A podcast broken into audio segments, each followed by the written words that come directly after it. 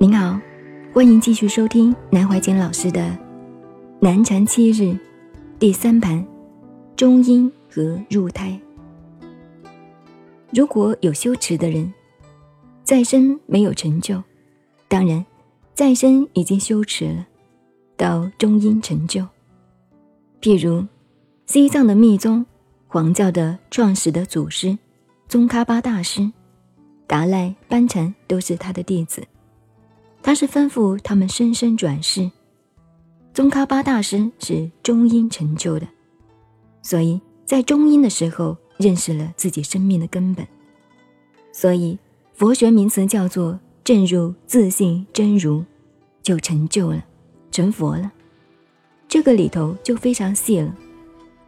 所以初果罗汉、二果罗汉、三果罗汉，甚至到四果大阿罗汉。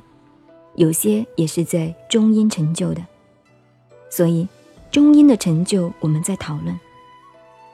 普通人在中阴的境界，千万注意哦，尤其我们大家学佛的人，叫中阴身，对不对？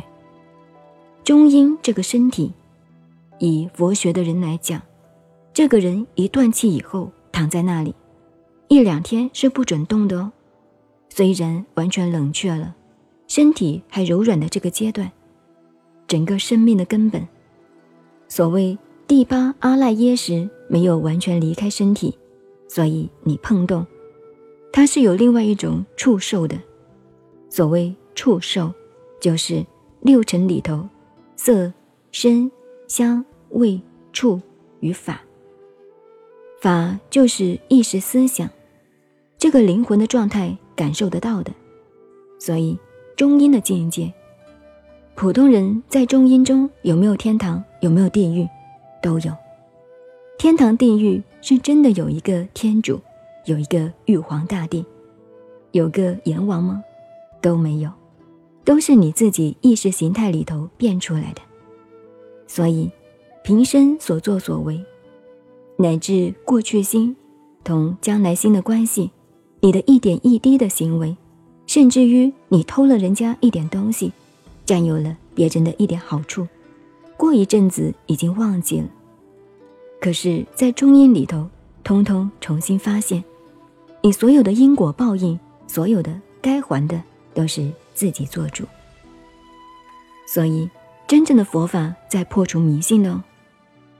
佛法的根本是无主宰，有一个上帝阎王，有个命运。叫做人家主宰是没有的，主宰都是你的心，不是这个意识形态的心，那个根本的心还没有讲到，但是也不是唯物的，因为物理世界、精神世界是一个功能所变出来的，这个心的作用这一部分是很高的，慢慢在讨论，所以中阴呢？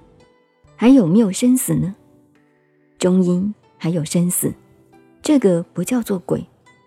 如果这一个人变成鬼，就是六道里头恶鬼道的那个叫鬼。所以死了这个中阴会来纠缠，没有这回事，是你的精神病，是你的意识状态的作用。中阴也是七天一个生死，七日来复。